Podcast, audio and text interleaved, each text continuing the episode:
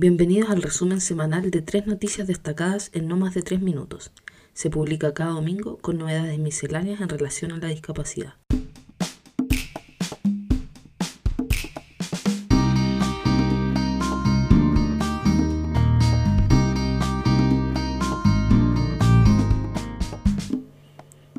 Primera noticia a destacar esta semana. Mujer con síndrome de Down lanza libros sobre su vida.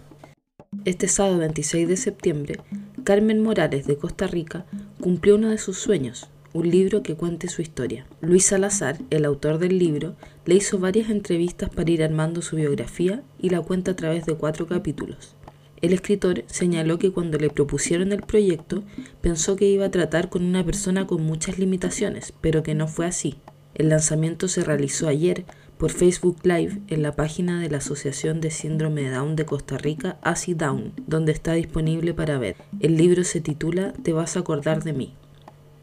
En la segunda noticia les cuento que el 23 y 24 de septiembre se llevó a cabo la cuarta conferencia sectorial de mujeres y niñas con discapacidad donde la jefa de unidad de discapacidad de la Organización Mundial de la Salud pidió que especialmente las mujeres sean consideradas como un grupo de situación de vulnerabilidad durante la pandemia y se les brinde una atención prioritaria, señalando que, comillas, en muchos casos los mismos grupos de personas con discapacidad han abogado por no ser categorizadas en un grupo vulnerable, ya que la vulnerabilidad no es una característica intrínseca pero la pandemia ha demostrado que las personas con discapacidad son puestas en una situación de vulnerabilidad en las crisis de salud y eso hace que se vean expuestas a ciertos riesgos de una manera incremental.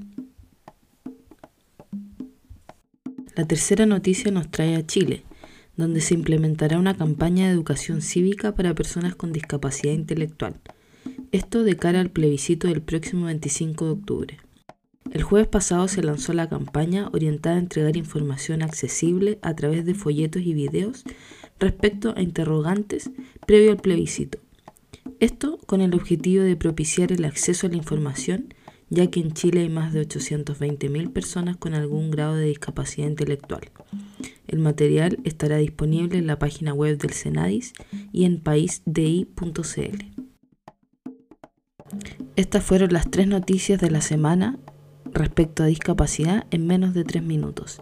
Si te gustó o crees que a alguien le puede interesar, compártelo. Nos vemos el próximo domingo.